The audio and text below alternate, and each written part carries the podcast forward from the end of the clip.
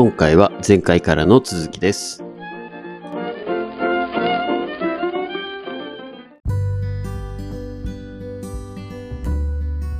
日本の財政危機を煽りまくってるハイパー藤巻さんとかね。はいはいはい。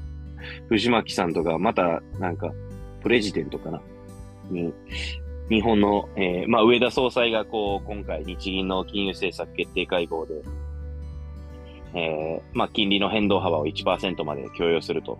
うんうん。まあ、め、め、めどまで OK にする。まあ、要は、うんうん実質的な YCC と呼ばれるイールドカーブコントロールという、えーまあ、これまで日本国債を買い上げてきた政策を、うんうんまあ、柔軟化するっていうのを言ったうんがために、まあ、藤巻さんは、まあ、これで日銀の破綻がほぼ決まったみたいな、そういう感じのことを、まあ、ツイートしたりとか、プレジデントで言ってるんですよね。はいはいはいはい。で、結局彼が言ってるのは、まあ、もう十何年前から彼、そんなこと言い続けてて、全然、ハイパーインフレにもならへんし、ドル円で500円になることもないし、日本円紙くず論ですよね。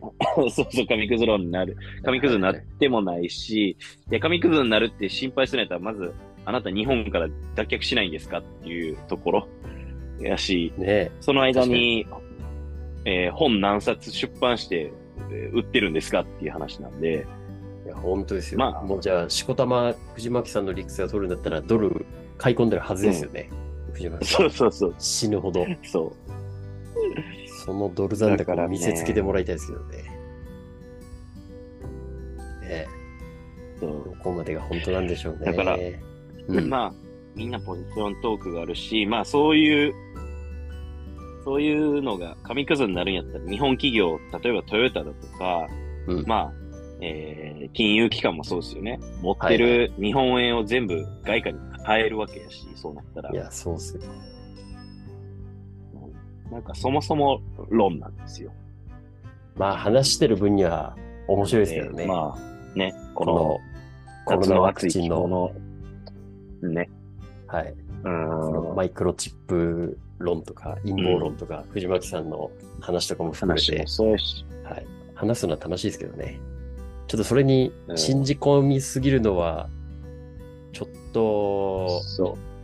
怖いなと。まあもしね、そっちが当たってる可能性も否定はできないですけど、ちょっと、うん、なんか度が過ぎると、暮らしにくくなりそうな気がしますよね。まあ、なんかど、どちらかといったら、その感情論、プラス、うまあ、えー、まあ情報がない、まあ要は無知な部分うん。から、基本的には陰謀論に傾く人がや圧倒的に多いので、そうなんですよね。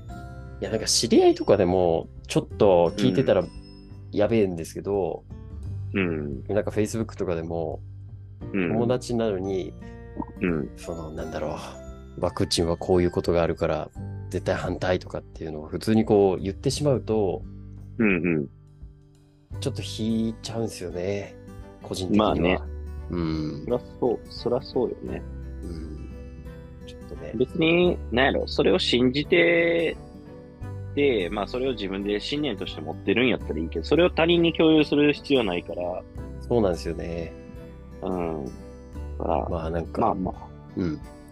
自分で考えられる、で、自分でしっかり情報を取る。まあだから考えられない人が多すぎるんですよ。ぶっちゃけ。自分で思考できない人間が。そうですね。うん、流される不安、感情論、うんそこですよね。まあ、まあ、まあ、マスメディアがあかんところでもあると思うんですけど、そこら辺は。全部そういうのを先導するから。まあね、プロパガンダとかっていう事実も含めて考えると、本当にこの言われてることが正しいかどうかっていう、そこから疑わなきゃいけなくなると、うん。何が本当なのかわからないっていうことにかこつけて、言いたいことも言えるってことですからね。そう。うん。だから、まあ常にね、あの、真実はいつも一つって名探偵コナンのコナン君言ってるんで、そうね。うん、まあ、物事はね、俯瞰して多角的に見ましょうということで、うん、そうですね。まあ、はい。冷静に考えたら、その陰謀論みたいなコロナワクチンで人類滅亡計画みたいなのが庶民の我々にも回ってくるうん。わけないんで、そうそう。マイクロチップ入ってるとかっていう情報はが回ってくることありえないんで、うん。うん、普通にないかなって思います。うまそう。私は思います。いや、僕も思います。そうですね。あん。まり言い過ぎるとなん。か、後ろを刺されそうな気もしちゃうん。で、こういう話ってちょっと怖いですよね。宗教感ちょっとあるからな、こういう話ってね。全然僕はどん。とこいですけど。どん。とこいですかですね。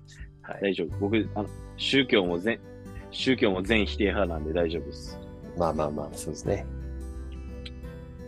はい。まずは、なんでこんな話になってかまた思い出せないですけど、はい。まああまり、並投しすぎずに。え俯瞰してね。台風、台風。あ、台風だ。台風の台風陰謀論台。風のハープ、ハープからです。そうだ、台風陰謀論だ。そうですね。天気から陰謀論に行くとは、我々も、なんか、は話が波及しますよね。うん。なんかいろ、いろんな人のタイプってあるじゃないですか。ありますね。あの、ストレングスファインダーとか、いろんなの見ると、うんうん多分ね、うん。僕が言われたのは、うん。えっ、とね、なんだっけな。その自由人じゃなくて、なんかそういう傾向があって、どんどんはいどんどん話が、こう関連情報からこう発散していく話が好きなんですって。なるほど。そういえばさ、みたいな。はいはいはい。はい。で、きっと、マハラさんもそういう傾向があるのかなって思うんですよね。なので、二人で話してると、どんどんうん。話が、うん。あると思う。うんそう。うん。まあ、悪い言い方すると発散ですけど、いい言い方すると、まあ、結構こう、なんですかね、バラエティに富んだ話ができてるのかなって思います。そうですね。うんうん。ポジティブに捉えましょそういろんな人がいるっていうことで。はい。はい。そんなとこですかね。う。そうですね。はい。でとりあえず、グッドニューはこんな感じで。うん。次回は、えっ、と、お便りがまだ回答してないものがあるので、はい。この辺をお話しできればなと思います。了解しました。はい。ということで、一旦はいありがとうございました。はい。ありがとうございました。